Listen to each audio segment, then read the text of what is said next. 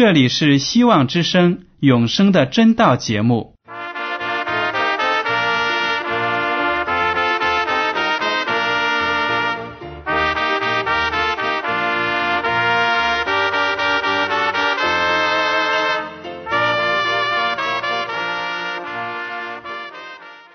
亲爱的听众朋友们，你们好，我是艾德，很高兴今天能和你们在永生的真道这个栏目中见面。耶稣说：“听上帝的话语，并且遵守的人是最有福气的。”所以，艾德现在能够通过电波和你们分享上帝的教导，感到十分快乐。我也希望众位弟兄姐妹。还有那些正在寻求真道的朋友们，也能够珍惜这段时光。大家不妨在手边准备好纸和笔，将今天讲到的要点和经文章节做些记录，以便过后自己再亲自查考圣经。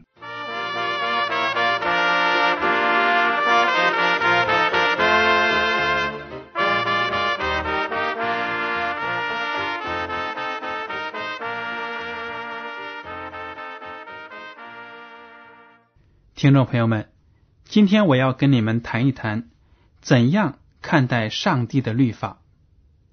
我们都知道，一个基督徒得救，并不是因为他守上帝的律法，得到了上帝的喜悦才得救的，而是呢，因为他蒙上帝的恩典，白白的接受了耶稣基督在十字架上为他做出的牺牲，才得救的。上帝的律法对人类来说是非常重要的，能够指引我们走正确的道路，不至于呢犯罪跌倒。但是，律法的作用难道是为了拯救我们吗？我们就在接下来的节目呢探讨一下这个问题。好了，首先我们来看诗篇的一些经句。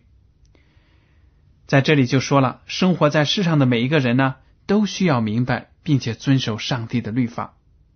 诗篇第一篇第一到第六节：不从恶人的计谋，不占罪人的道路，不做亵慢人的座位，唯喜爱耶和华的律法，昼夜思想，这人便为有福。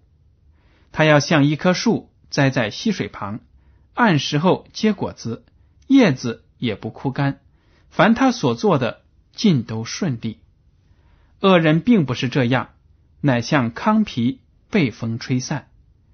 因此，当审判的时候，恶人必站立不住；罪人在异人的会中也是如此。因为耶和华知道异人的道路，恶人的道路却必灭亡。这就讲的非常的清楚了。诗篇的作者说，他不愿意跟从恶人的计谋，也不愿意站在罪人所行的道路上，也不愿意坐在那些亵慢人、骄傲的人所坐过的椅子上。说明呢，他愿意跟上帝在一起，丝毫呢不想跟那些行恶的、污秽的人混杂在一起。而且他说，他喜爱耶和华的律法。昼夜思想，如果这样做呢，这个人就是有福气的人，遵守了上帝的诫命，那么就好像一棵树栽在溪水旁，随时呢都有水源来滋润它，让它结果子。但是那些恶人到头来得到的却是毁灭，在这个世界上什么也留不下。诗篇的作者。这样看待恶人和异人，他们的道路还有他们的结果，从历史上证明呢，确实也是这样子。不管在一些时候，恶的势力看起来多么的强大，好像压倒了善的势力，但是到头来，最终呢，还是善良的势力能够得胜。好，接下来我们再看一下。诗篇的作者如何来评论上帝的律法？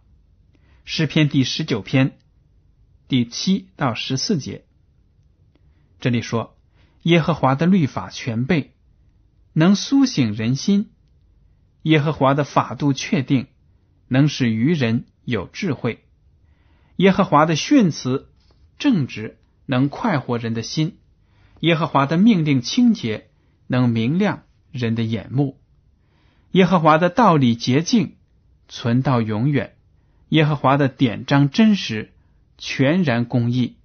都比金子可羡慕，且比极多的金金可羡慕；比蜜甘甜，且比蜂房下滴的蜜甘甜。况且你的仆人因此受警戒，守着这些，便有大赏。谁能知道自己的错失呢？愿你赦免我隐而未现的过错。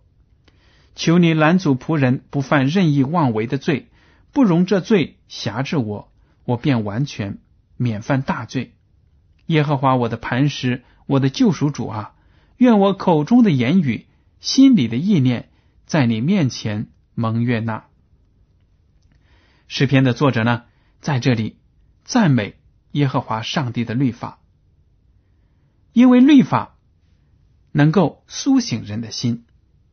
确实呢，有的罪犯在做错事的时候呢。完全被自己的私欲所蒙蔽，看不到他所做的对这个社会带来什么样的灾难。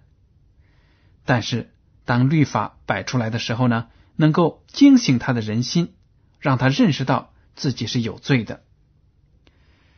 诗篇的作者还说：“耶和华的法度确定，能使愚人有智慧。”如果我们不学习上帝的律法，那么我们在生活当中。做选择的时候呢，往往就会出错，办出一些傻事来。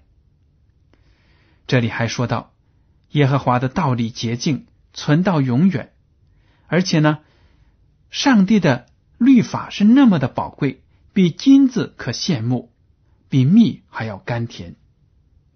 因为金子虽然贵，但却不能够给我们买来智慧。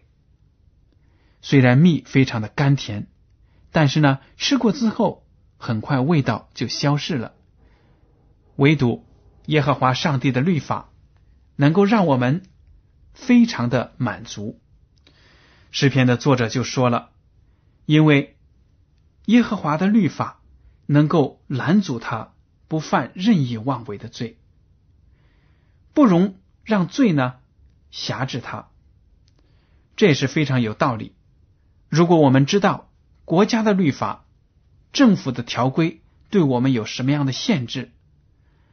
而且呢，这些条规往往都是为了维护社会的公正和社会的秩序。当我们按照这些条规去约束自己的言行的时候呢，我们就会保障这个社会它的秩序的稳定。上帝的律法也是这样子，因为上帝的律法的本意呢，就是。要维护宇宙的秩序，维护上帝作为宇宙的主宰的尊严。好了，从这个诗篇呢，我们看到诗篇的作者对上帝的律法有非常深刻的理解和追求。接下来，我们再看上帝的律法对人生有什么指导作用。诗篇第三十七篇三十和三十一节这样说。一人的口谈论智慧，他的舌头讲说公平。上帝的律法在他心里，他的脚总不滑跌。原来啊，上帝的律法确实能给那些信靠他的人呢带来智慧，让他谈吐呢有聪明，而且说出的话有公平。这一条在很多法治的国家呢都能体现出来。许多法官呢都是敬畏上帝的人，当他们对上帝的品格了解，对上帝的律法所要求的了解的时候呢，他们在判断的时候都能够维护法律的公正。所以这些法官呢，谈吐有智慧，而且口头能讲说公平。当上帝的律法在他心里的时候呢，他的脚总不滑跌。如果人贪图一时的快乐，或者呢，贪图钱物，这个时候，欲望战胜了上帝的律法。当自己的私欲战胜了律法的要求和约束的时候呢，人就容易滑倒、跌倒。在诗篇第一百一十九篇，我可以请大家在课后呢仔细的读一读，有最多赞美上帝的律法的话语。比如说一百一十九篇第十八节这样说：“求你开我的眼睛，使我看出你律法中的奇妙。”在第一百七十四节这样说：“耶和华啊，我切慕你的救恩，你的律法也是我所喜爱的。”尽管诗篇的作者一再的表明他喜爱上帝的律法，而且上帝的律法能带给他生活的指引，让他不至于跌倒，不至于犯罪。但是你和我都必须记住，没有任何一个人。可以满足律法的要求，没有任何一个人可以通过赞美上帝的律法而使自己的罪得到赦免。律法的作用是什么呢？就是指出我们是罪人。罗马书第三章二十三节这样说：“因为世人都犯了罪，亏缺了上帝的荣耀。”这就是上帝的话语，指出我们人类的本质和我们所处的。一种状况，世人都犯了罪，都亏缺了上帝的荣耀。你和我没有一个例外的，我们都亏缺了上帝的荣耀。因为呢，我们的肉体软弱，不能够成全上帝的律法。当亚当和夏娃我们的始祖犯罪之后呢，我们就继承了犯罪的倾向，一代一代生下来。情况没有好转，反而是更加的败坏。但是，在这样一种无助的状况之下，我们其实有一个盼望，那就是上帝给我们的，给我们开了一条途径，让我们能够战胜罪的约束，战胜了死亡的威胁。这个途径就是通过耶稣基督得到的。在新约的罗马书第八章一到四节，我们来读一下。如今那些在基督耶稣里的就不定罪了，因为赐生命圣灵的律在基督耶稣里释放了我，使我脱离罪和死的律了。律法既因肉体软弱有所不能行的，上帝就差遣自己的儿子成为最深的形状，做了赎罪祭。在肉体中定了罪案，使律法的义成就在我们这不随从肉体、只随从圣灵的人身上。这里就讲到了律法，因为我们人体有软弱，所以呢，律法对我们的要求，我们自己不能够做出来。上帝呢，就派遣自己的儿子耶稣基督，成为最深的形状，做了赎罪祭。这句话呢，有些听众朋友们可能会误解，说为什么是成为最深的形状呢？是不是耶稣基督来到这个世界上，只是从表面上看着有人的躯体、人的样子，实际上他却不是这样子呢？在很早的时候呢，早期的教会就有这样的学说，是一种异端的邪说。他们说呢。在十字架上被钉死的耶稣呢，不是真正的人，而是一个幻影。所以呢，如果对这一句理解的不准确、不正确，那么我们就会得出一个非常错误的结论。其实呢，这里所说的上帝就差遣自己的儿子成为最深的形状，意思就是说，让耶稣基督来到这个世界上，成为一个完完全全和我们。一样的人，非但是在外形上一模一样，而且呢，在他的其他的思维活动、生活的需求都是一样的，跟我们一模一样，同样遭受生活的各种的试探，而且呢，他靠着对上帝的信赖、对圣经的执着，而战胜了撒旦魔鬼的试探。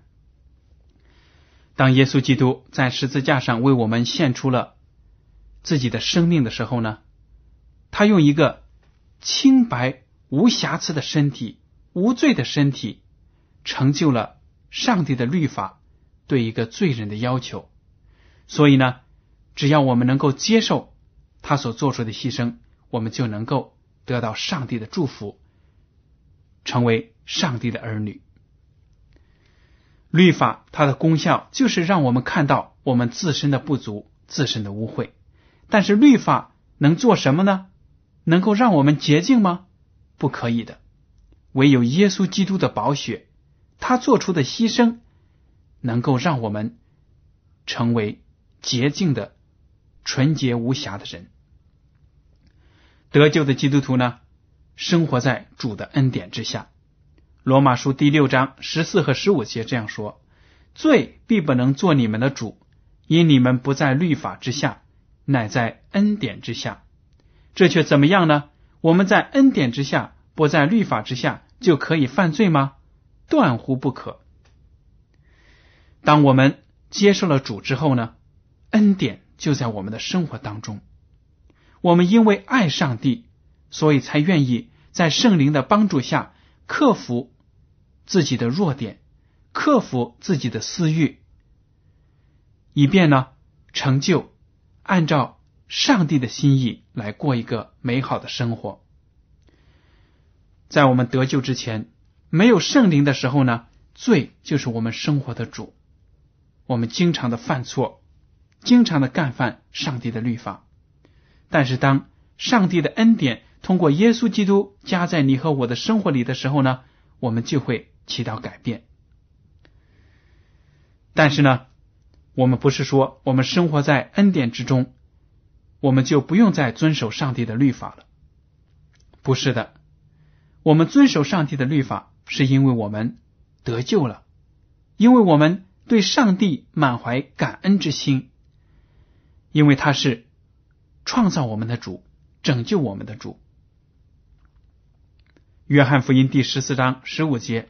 耶稣基督这样说：“你们若爱我，就必遵守我的命令。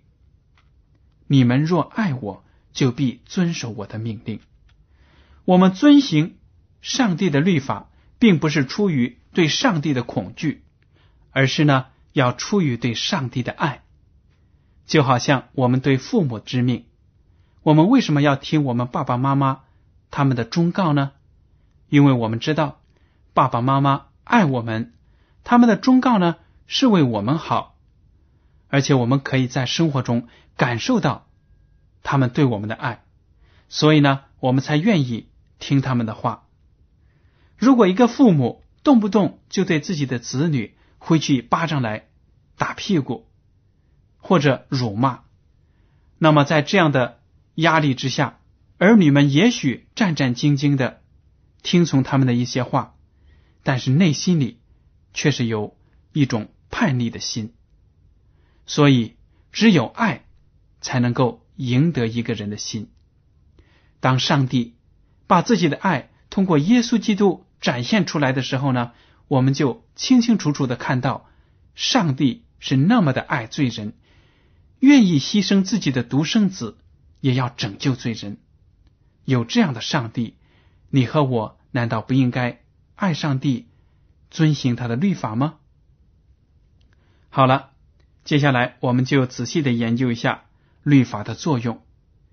前面已经提到了，律法的作用呢是指出我们的罪恶，我们身上的污秽；但是得救的途径则是通过信靠耶稣基督。罗马书第三章十九到二十八节，我们来读一下。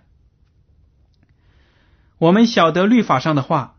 都是对律法以下之人说的，好塞住个人的口，叫普世的人都伏在上帝审判之下。这里讲的非常的清楚，律法，上帝的律法要辖管全世界的居民，所有在地球上生活的人都在上帝的律法统管之下。也许国家与国家之间。甚至呢，每一个州跟另一个州之间有些法律呢就不一样，但是上帝的律法却是统一的，走到哪里都有原则可以应用在那个文化当中、那个民族的生活当中。好，我们来读第二十节。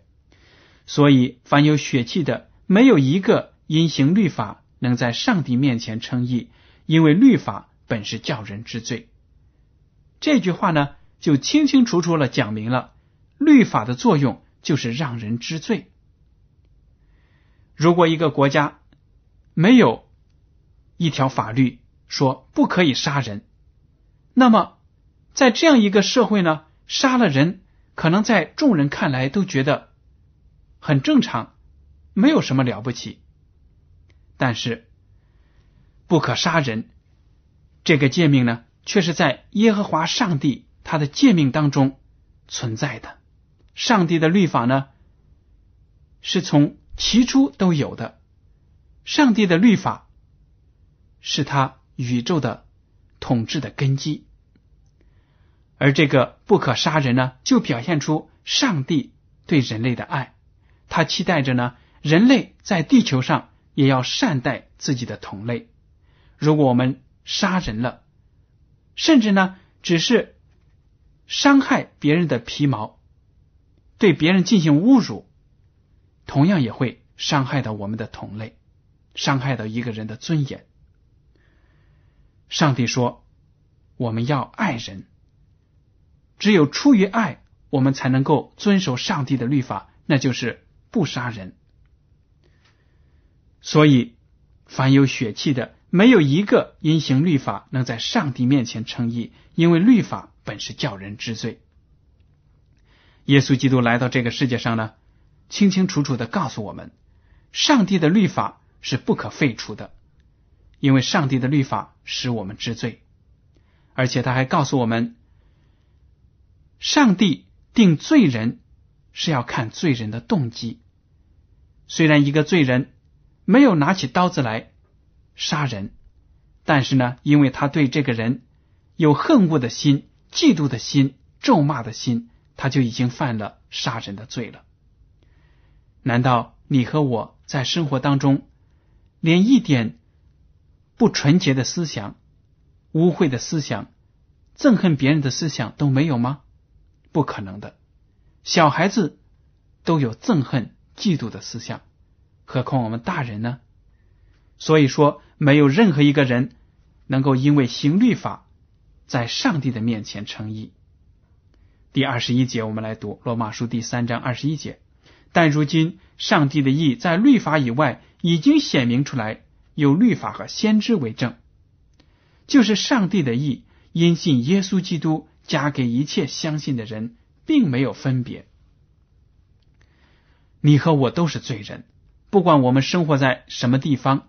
生活在什么时代，我们生下来就有犯罪的倾向。这样子呢，我们就会选择去干犯上帝的律法。律法让我们知道自己的罪，但是通过耶稣基督，只要我们相信耶稣基督为我们所做的，那么我们没有分别，不论男女老少，不论国籍，不论文化背景，都会在基督耶稣里。成为上帝的儿女。好了，罗马书第三章二十三节这样说：“因为世人都犯了罪，亏缺了上帝的荣耀，如今却蒙上帝的恩典，因基督耶稣的救赎，就白白的称义。上帝设立耶稣做挽回祭，是凭着耶稣的血，借着人的信，要显明上帝的义，因为他用忍耐的心宽容人先时所犯的罪。”好在今时显明他的义，使人知道他自己为义，也称信耶稣的人为义。即使这样，哪里能夸口呢？没有可夸的了。用合法没有的呢？是用立功之法吗？不是，乃用信主之法。所以我们看定了，人称义是因着信，不在乎遵行律法。这一点讲的非常的好。罗马书第三章二十八节，就因为这一句经文，改变了许多基督徒的人生。很多基督徒呢，在生活当中不知不觉的堕入了律法主义的这个极端，以为呢自己要拼命的做好事，才能够得到上帝的喜悦。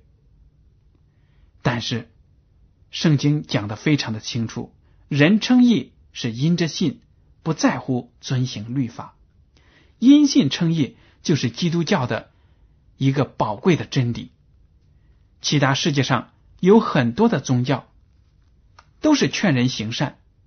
他们内在的含义是什么呢？就是说，人可以靠着自己的善行得到神明的喜悦，从而呢，将来进入天堂，享受福气。靠着善行得救，这是其他所有宗教的宗旨。基督教呢，却告诉我们，我们自己本身。没有能力，也没有愿望，要按照上帝的教导去行事。唯有通过耶稣基督接受他，才能够使我们成为上帝的儿女，才能够得到上帝的喜悦。听众朋友们，不知道您现在对上帝的律法、对耶稣基督的救恩有没有正确的认识呢？您在生活当中会不会仍然被自己的？罪行和污秽所困扰呢？你有没有拼命的做好事，想取得上帝的喜悦呢？当你有这样的情况的时候呢，我敢肯定，您一定会在基督教的这条道路上、真理的信仰上呢跌倒的。因为凭着你一腔的热情，你是不可能满足上帝的律法的要求的。你的肉体的软弱。也不可能支撑着你去遵行上帝的诫命。只有当你认识了耶稣基督，接受了他，当你开始爱上了耶稣基督，爱上了上帝的时候呢，你才心甘情愿的要去做上帝要求你做的。您一定要记住，耶稣基督是你和我的救主。只要我们接受他，承认我们的罪过，那么我我们过去的。一切的污秽呢，都会被他的宝血洗净，我们就会成为清白的人。好了，今天的永生的真道节目到此就结束了。您如果对今天的讲题有什么想法，或者对这个栏目有什么建议，请您写信给我。我的通讯地址是香港九龙中央邮政局信箱七零九八二号，请署名给爱德。爱是热爱的爱，德是品德的德。如果您在来信中要求得到免费的圣经灵修读物节目时间表，我们会满足您的要求。为了帮助大家学习研究真道，我们还开设了圣经函授课程，欢迎您报名来参加。好了，感谢您收听今天的广播，愿上帝赐福你们，我们下次节目再见。